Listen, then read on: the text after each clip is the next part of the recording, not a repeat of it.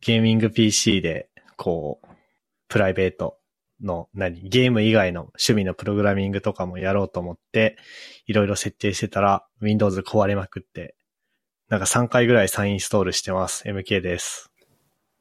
はい。エスケープフロムタルコフというゲームの、あゲームリセットが近くて、今からとても楽しみです。トッシーです。えっと、エピソード166で、あの、評価っていう小説について話したと思うんですけど、その同じ作者の、あの、いわゆる小市民シリーズと言われる一作目の春季限定いちごタルト事件っていうのを読んだんですけど、あの、エピソード166で言った失敗をまた繰り返しちゃって、あの、評価って完結してなかったんですよね、シリーズなんですけど。うん。うん。で、違う、あ違うシリーズこれはさすがに完結してるんじゃないかなと思って読み始めたら、小市民シリーズっていうのも完結してなく て、で、あまた同じミスやっちゃった。でも、あのー、ネタバレ怖いから事前に調べるのもなーっていうので、こういうのの回避策が難しいなーって思いました。ふっくんです。はい。じゃあ、やりますか。うい。いやー、なんだろうな。なんか、なんか、Windows 11なんだけどさ、うん。うん。なんかやば、やばくないなんか、あのね、まず、マイクロソフトアカウントでアカウント作成させられんのね。そうだね。で、なんだっけ、なんか昔はさ、Windows 10の頃は確か回避方法あったと思うんだけど、11だとなくなってて、その、なんか LAN ケーブル抜いた状態でアカウントじゃねえや、その、Windows のセットアップすればいいとか、もう塞がれてるみたいで、へえ。で、しかも、何あの、マイクロソフトアカウントのメールアドレスの頭5字しか使わないっぽくて、ホームディレクトリのユーザー名に。あ、そうだね。だから、まあ僕のメールアドレスはなんか、たくや.なんちゃら、アットマーク gmail.com なんだけど、うん。あの、たくわいになんの。Windows のユーザー名が。お前よ、つって。で、最初、あれかと思った。なんかドットとかが入ってるから良くないのかなと思って。じゃあしょうがないから、まあ、いつもの僕のハンドルネームで、ホットメールじゃなくて、アウトルックか、アウトルックのメアド作ってさ、うん。それにしても MK、MK タック、MK タックにされてさ、いや、いや、これどうすればええねんってなったら、あの、その場合は、一旦マイクロソフトアカウントでログインしてタクワインになってから、アカウント作成でローカルアカウントを MK タクヤで作って、そいつをアドミンにして、で、タクワインを消すっていう。うん。えー、手間だな超手間だし。あ、で、なんか、そもそも再インストール。その最初は僕 Windows 10で作ったのさ。うん。うん。ん ?Windows 10でセットアップして、まあ11にしたんだけど、だ Windows 10の時はちゃんと MK 拓也でローカルアカウント作ったんだけど、なんで再インストールしたかっていうと、なんかね、WSL をインストールしたらね、Chrome が開けなくなったんだよね。どういうことだってば よ。意味わかんないじゃん。うん。なんかね、いろいろ試行錯誤した結果、Chrome を管理者として実行すれば開けるんだけど、普通に左クリックするんじゃ開けなくなって、うん。で、あとなんだっけな。あ、あとあれだ。なんか、キャプスロックキーをコントロールにしてるんだけど、なんか、キャプスロックキーを押すと、なん、なんて言えばいいんだろう。なんか、変な挙動になってる。物理的には、ハードウェア上ではキャプスロックプラス t を押してんのに、1回目はキャプスロックプラス t を押したことになるんだけど、2回目は、ハードウェア的にはキャプスロックプラス t を押してんのに、キャプスロックプラス y を押してることになったりとかして、謎いな。なんか、どんどんその t の列でずっと右にずれてくんだよね、押してるキ ーが。とか、なんか、いろいろ意味不明なことになって、再インストールしたり、してたんですよ。うん、うん、うん。なったこともうねねなんかもう、辛いんだけど。え。Windows、そんなことになるっ けねえ、おかしいよね。 ね。なんか、あの、メーカー製のパソコン使ってるからさ、僕。はいはいはい。そのせいもあるかなって思っあ、て。なんか、ハードウェアの相性的な。そうそうそう。だからもう腹立つから、うん。メーカーのリカバリーじゃなくて、もう自分で Windows 11のバイナリーダウンロードして、インストールメディアでインストールして、今はなんとかちゃんと動いてる気がする。よかった。でもあれだ、今画面片方映んなくなった。ええなんかそれは、あれなのよ。その、なんかさ、今時のパソコンってさ、HDMI 一つで、で、残りは全部ディスプレイポートみたいな感じじゃん。うん。まあそれ HDMI のライセンス料が高いかららしいんだけど、あ、そうなのそれ。そう、HDMI ってポート1個載せたら、なんか、わかんないけど、HDMI ファウンデーションみたいな、わかんないけどね。なんかそれ的なところにうん。お金払わなきゃいけないんだって。えええ だえから、ポート2個3個って載せたら、その分だけ、その、だから、まあ僕は HP のパソコン買ってるから HP が払うし、まあグラボ自分で買う人だったらあれかな ?NVIDIA というか、違うか。NVIDIA 自身、NVIDIA から GPU を買ってグラボにして売ってる人と人たちいるじゃん。クロート志向とか。うん。うん。あと、え、エイサスとか、エイススとか。 MSI とか。多分そこの人たちが払うんじゃないかな。まあだから、まあでも HDMI1 個はないと困ると思うから1個はつけるんだけど、2個目以降がつがディスプレイポートなのは多分そういう理由らしへえ。い。で、なんでその話になったんだっけあ、そうそうそうそう。で、だから僕も1個 HDMI1 個ディスプレイポートで挿してたんだけど、なんうかん。逆で出てきたの。自分が出て欲しい感じよりも逆で出てきたから、アダプターかまして入れ替えたら映んなくなった。片 方。も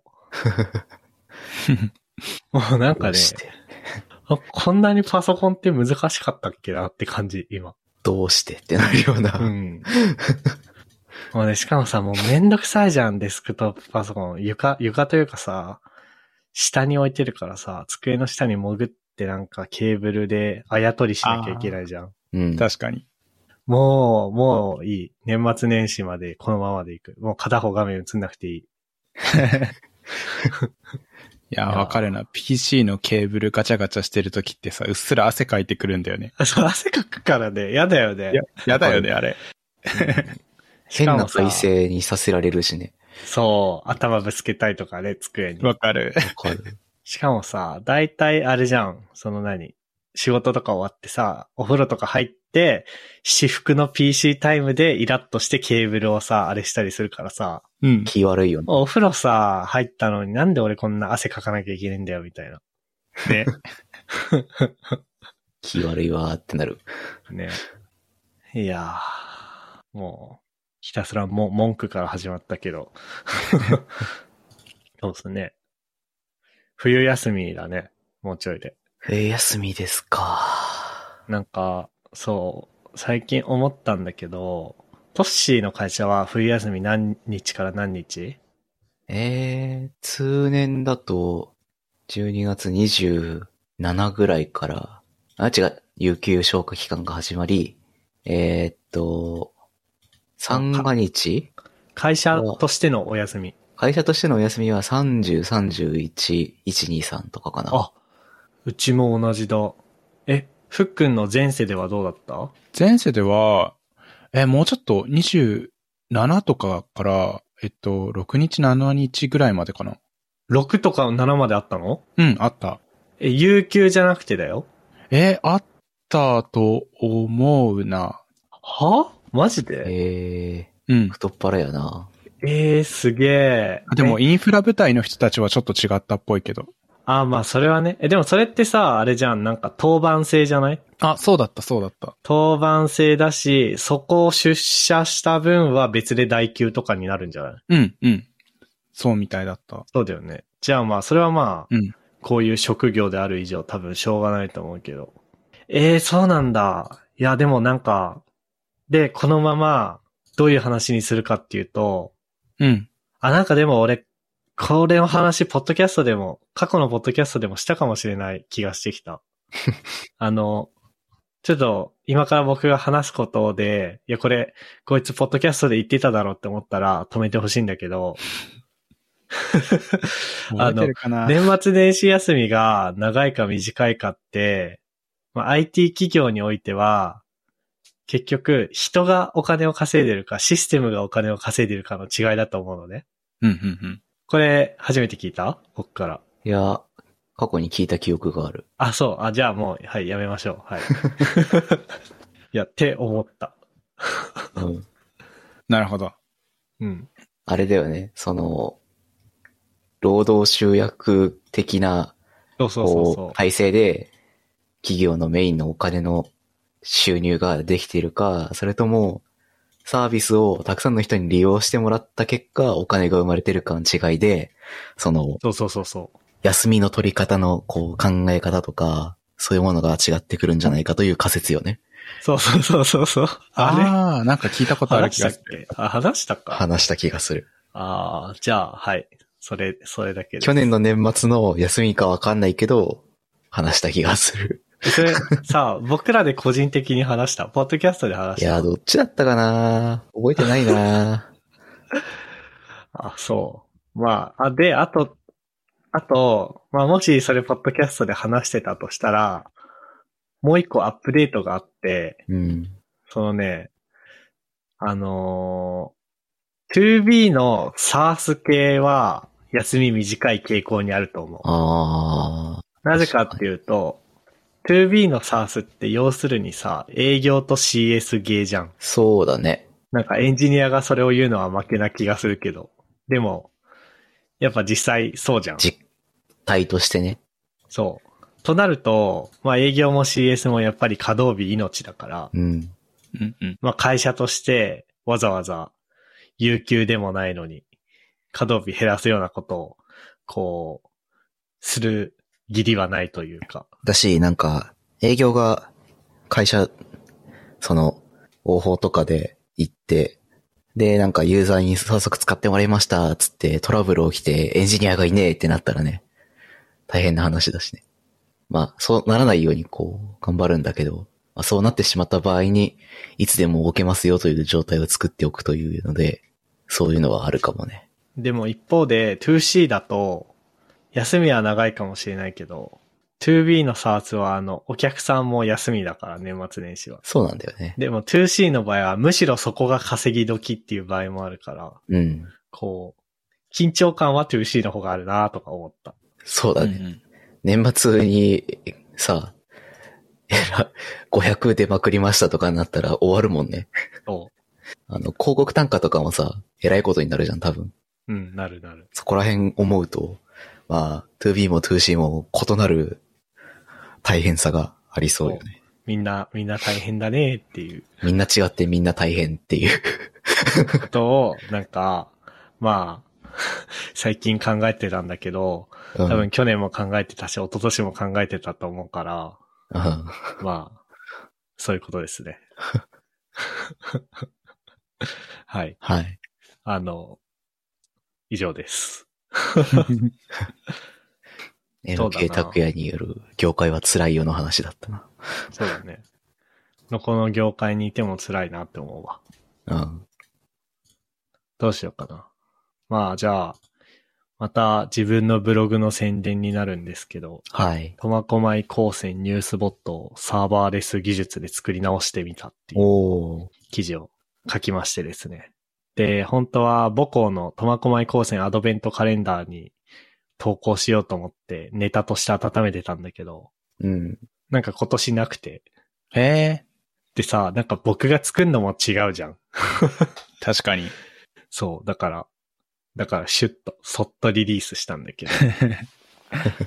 あの、まあ、あの僕学生の頃から母校のニュースのニュースをツイートするボットをプログラミングの勉強目的で作ってて、まあ、やってることとしては、あの、なんか母校のウェブサイトワードプレスでできてるから RSS 読み取ってツイートしてるだけなんで、まあ、ぶっちゃけザピアとかイフトとか使えば済むものなんだけど、まあ練習としていいかなと思って。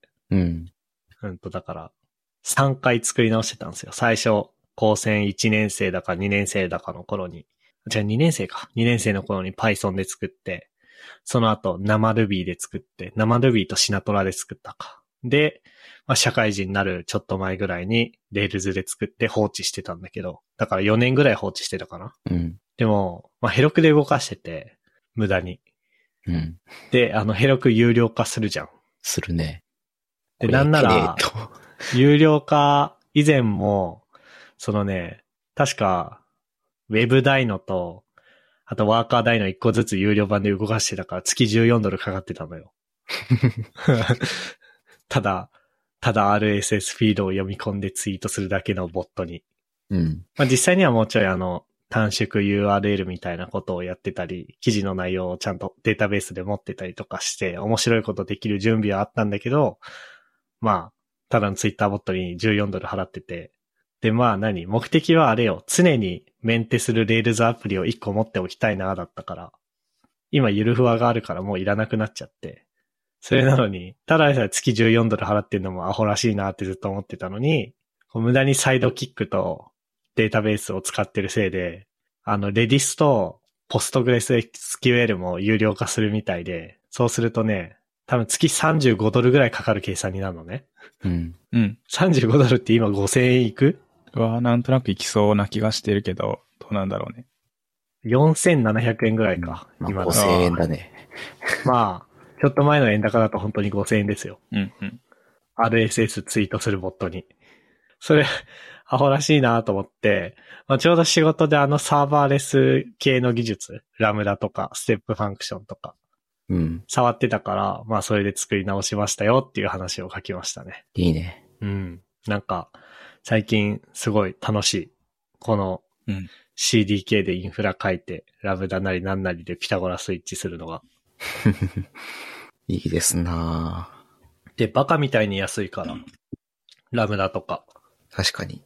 今確か3分に1回ニュース見に行ってんだけど、で、うん。あの、3分に1回ニュース見に行くラムダをイベントブリッジのルール、スケジューラーうん。みたいなやつで起動して、もし新しいニュースがあったら、JSON ファイルにして S3 に置いて、そしたら S3 に置いたのをイベントブリッジが検知して、ステップファンクション起動して、うんと、ツイートするのと、あとは、無駄に Next.js で書いてあるフロントエンドを更新するのをやるっていう。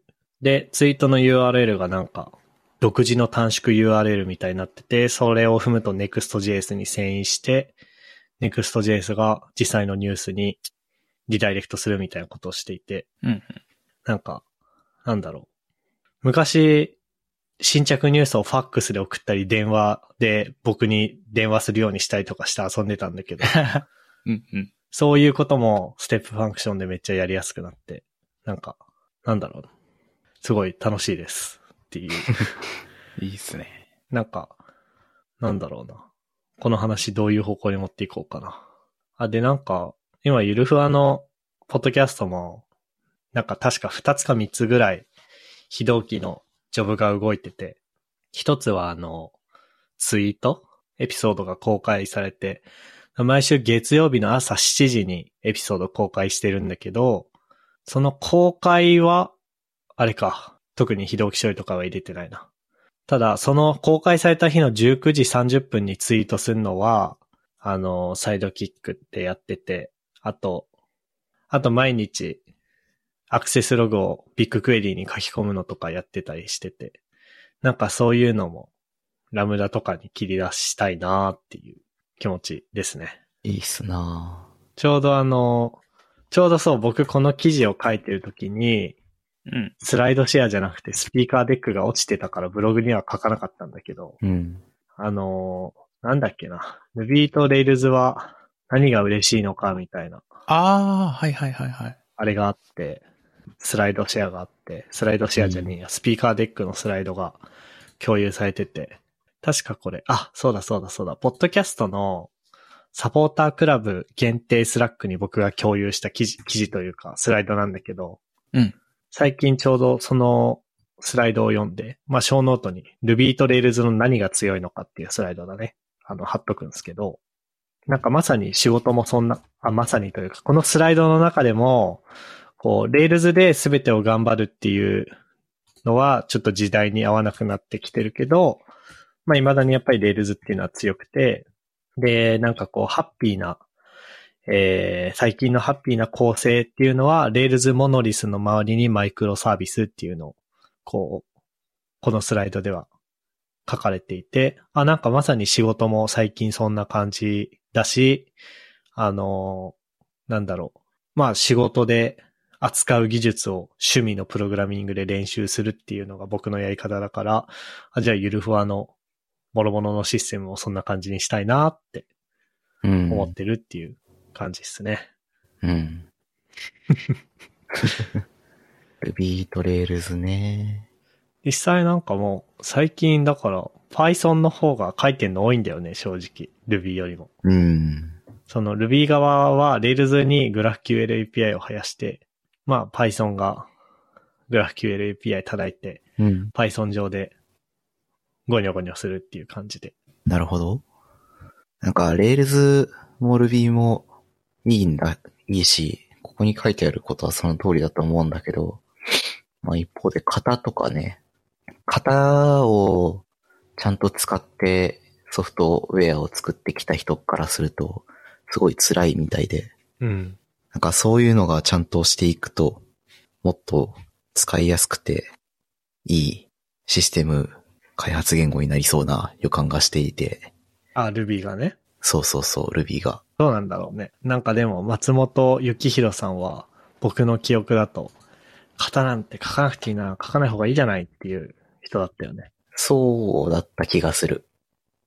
だから、なんか Ruby にその、なんだっけ、えーっと、RBS だっけはいはいはい。とかが入った時に結構びっくりした。へえ、やるんだと思って。あ、Ruby3 で入ったもんね。そう。確かにね。うん。ただなんか、僕のチームメイトは、ずっと PHP とか C プラとか Go とかを使って開発をしてた人たちが二人いて、うん。 その人たちからよく、なんで勝たねえんだよみたいな文句が飛んでくるから、 ああ、やっぱ型はあった方が、まあ、いろん、いろんな場面で確かに楽だよなとは思うからね。そこら辺は、なんか、頭のいい人たちがいい解決策を 作ってもらって、良くなっていくといいですな。なんか、ずーっと僕、Ruby 書いてきて、うん。で、正直型があると何が嬉しいのかっていうのを、うん。あんまり、何まあ、人から聞いて、へーって思うことはあっても、自分として体感したことってあまりなかったんだけど、うん。その、社会人1年目の頃に、リアクトとタイプスクリプトで、なんかこう、SPA 作ってた時に、なんかこう、あ、これなんか機能を消す時に、型があると嬉しいなって思ったんだよね。うん。そのもし Ruby だったら、消さな、消した機能を、あの、参照してるところがあったら、実行時にエラーになるじゃん。うん。で、ステージングとかローカルでの動作確認ちゃんとしてなかったら、本番で、こう、ユーザーに見つけてもらうっていうことにもなりかねないと。うん。でも、タイプスクリプトみたいな、型がある、型がある、型は全部、ね、型があるっていうのは確か正確じゃないんだよね。Ruby だって型あるし。だから、型を何、まあいいや。そ、そのスラングとしての型がある。うん、うん型がある言語だと、その何消したものを参照、インポートとかしちゃってたりしてたらエラーになるじゃん。なるね。あ、でも違うな。それはあれだな。型があるとかないとかじゃないな。Python だって型はないけど、消したものをインポートしてたらエラーになるもんな。てか Ruby もリクワイアするしな。じゃあ Rails が悪いのか、それは。まあいいや。なんか機能を消すときに便利だなと思ったんですよ。いろいろひっくるめて。うん。なのと、あと、その何、ラムダファンクションの中身とかは結構僕 Python で書いちゃってるんだけど、CDK の AWS のリソース自体のコードはもうタイプスクリプトでしか書いてなくて、そういう時に便利だなって思ったのは、その何なんか AWS のリソースを作るときに、まあ S3 のバケット作るときだったら、あのーこの項目は必須だよねとか、あとは、ラムダファンクション作るんだったら、この項目は必須だよね。で、しかも Python のファンクションの時と Docker イメージファンクションの時で、それぞれ必須項目違うよね、みたいな時に、それを型で表現されてるから、タイプスクリプトだと。だから、ビルドが通れば、とりあえず大丈夫っていう安心感はすごくあった。あとは、なんだろう。あのーなんだっけ、CDK すごくて、うん。 S3 のあラムダファンクションに対して、ある S3 に、こう、読み込みの許可を与えるっていうコードを書こうとしたら、えっと、S3、まあ、コンストバケットイコール new s3.bucket ってやって、こう、S3 のバケットを定数にした後に、バケット .grantread にラムダファンクションを渡したら、こう、それで OK なんですよ。ラムダファンクションに読み込み権限がつくんだけど、そこになんか間違って、ラムダファンクションじゃない不適切なものを渡したら、ちゃんとビルドで落ちるはずだし。うん。うんうん。もし Ruby とか Python とかだったら、まあ Python も、最近 Python は型ヒントちゃんと書く気がするから、もしかしたら検知されるかもしれないけど、Ruby とかだったら多分実行時じゃないとわかんないと思うから。わかんないね。そう、だからなんか、 そういう意味でビルドが通った安心感、型がある安心感っていうのは、あ、こういうことなんだなっていうのは最近 CDK 書くようになってめっちゃ体感した。もう全然型を使ったシステムを作ったことがないから、こう、じ、実体験を持った理解があまりないんだよな、型に対する。うん。いや、僕もそうだったし、しかもさ、なんかさ、なんだろう。型好きな人ってあれじゃん。なんかちょっと煽り気味にさ、型が緩い言語をディスディスってくるじゃん。いや、俺頭悪いから、型が、型がない言語は書けないわ、みたいな感じで、うん。くっそーって思いながら聞いてたけど。でも、まあ確かになーっていう気持ちにも最近なってきた。な るね。まあなんか、型、型の重要性は、重要性というか、旨味とかは理解するところなんだけど、まあそうは言っても、もう動いてるものが Ruby を使ってるから、こう、お 願いしますって気持ちになるよね。あとあれだわ。なんだっけ何を落としたっけあとあれだ。これは僕があの単純に知らないだけの可能性もめちゃくちゃあるんだけど、テストがね、やっぱり R スペックって素晴らしいなって感じました。Ruby の R スペック。 R スペックはなんかみんなすごいって言うよね。ね。他の言語やってる人ほどそういうことを言ってるイメージがあるわ。うん。なんか、どう書けばいいかわからないだけっていうのもあるかもしれないと思いつつ、やっぱり R スペックってなんかさ、本物のデータベースがうん。ある感じでテスト書けるじゃん。うん。でも、あなんかうまく言えないけど、Python とかだと、PyTest とか Python 公式のユニットテストとかだとなかなかそうならなくて、うん。なんかこう、あ、難しいなーっていうなるほどな感じはありますね。はい。なんか久々に真面目な技術トークをしてみました。あぶね。間違ってブラウザ多分閉じるとこだった全部。危ない。まあ、トッシーやフックンがブラウザ閉じる分には大丈夫かな。ああ、そうなんだ。また繋げばそこから入れるのかうん。ああ、でもどう、どうなんだろう。おーどうなんだろうね。これはどこに保存してんだろうね。このリバーサイドっていうのが、まあ、ブラウザ上で今通話していて、収録も一緒にしてるんだけど、えー、まあ、なんだろう。そのウェブアプリ側で勝手に各々のローカルの録音を作り、えー、それを常時アップロードしてるよね。な。そんな感じの挙動してるよね。で、終わったら僕がみんなの音声と、あとはみんなのがごっちゃになった音声、音声をダウンロードできるっていう感じなんだけど、これ、どこに保存されてんだろうね。ね。謎い。なんか、ブラウザ系のそういうストレージってタブ消えたら一緒に消えたりするじゃん。するあ、するかな気が。なんかいろいろ、なんちゃらストレージっていろいろあるけど、まあ、でもさすがになんかリカバリはあるんじゃないのかな。ちょっと試しにタブ閉じてみてっていう勇気はないから、閉じないでほしいけど。怖いね。うん。でもすごいよね。あとこれなんか、あれだね、ネイティブアプリもあるっぽいね。ネイティブアプリじゃないや、スマホアプリ。うーん。じゃあスマホでも録音できるんだ。ねこれ出先に行った時とかも、結構僕、出先に旅行に行った時とかは、ポッドキャスト休みにしてたけど、今後行けるかもね。うん。今、箱根から収録していますみたいな。おおいい ね。足湯に浸かりながら収録してますっていこ う。こでまさかの足湯ポッドキャストさんとの、あったな なんか別の名前で今やってるよね。なんだっあ、けそうなんだ。うん、なんだっけな。存じ、存じ上げなかった全然。退屈、退屈なんちゃらだっけあれやばい、忘れた。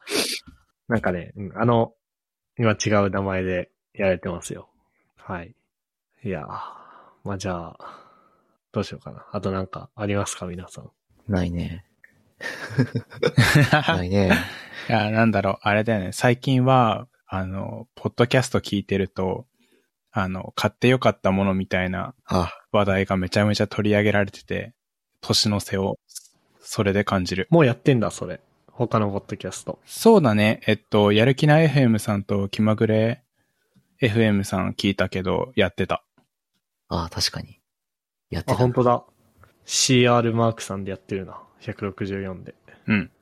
えもー、あ、でもまポッドキだャスそトこでまで聞いてねえな。季節はを、いはいう感じてる。なるほどね。じゃあ我々もやりますか、次回。次回やりましょうやりますよ。か、うん。毎年やってるし、なんと我々は、なんだっけ、なんかさ、謎に勝負してなかったっけなんか値段いや、評価だっけあ、アマゾンの星が一番高い人が勝ちみたいな感じだったっけなんか、そんなだった気がする。覚えてねえや。アマゾンにあるかなこれ。僕、一応もう3つ考えてみてて、お、ただアマゾンにあるかどうかちょっと調べとこう。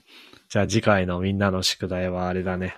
買ってよかったものトップ3をうん用意することだね。うい。いいっす。ういっす。じゃあそんな感じっすかね。うい。うん。ここまで聞いていただいた皆さんありがとうございました。番組内で話した話題のリストやリンクは、ゆるふわ .com スラッシュ168にあります。えー、番組、えっと、番組に関するご意見ご感想は、ツイッターハッシュタグ、シャープゆるふわでツイートお願いします。面白い、応援したいと思っていただけた場合は、ウェブサイトのペイトレオンボタンからサポータープログラムに登録していただけると嬉しいです。それでは MK、ふっくん、トッシーでした。ありがとうございました。ありがとうございましたありがとうございました And now, a short commercial break. 現在エンジニアの採用にお困りではないですか候補者とのマッチ率を高めたい辞退率を下げたいという課題がある場合ポッドキャストの活用がおすすめです音声だからこそ伝えられる深い情報で候補者の興味関心を高めることができます株式会社ピトパでは企業の採用広報に役立つポッドキャスト作りをサポートしています気になる方はカタカナでピトパと検索し X またはホームページのお問い合わせよりご連絡ください。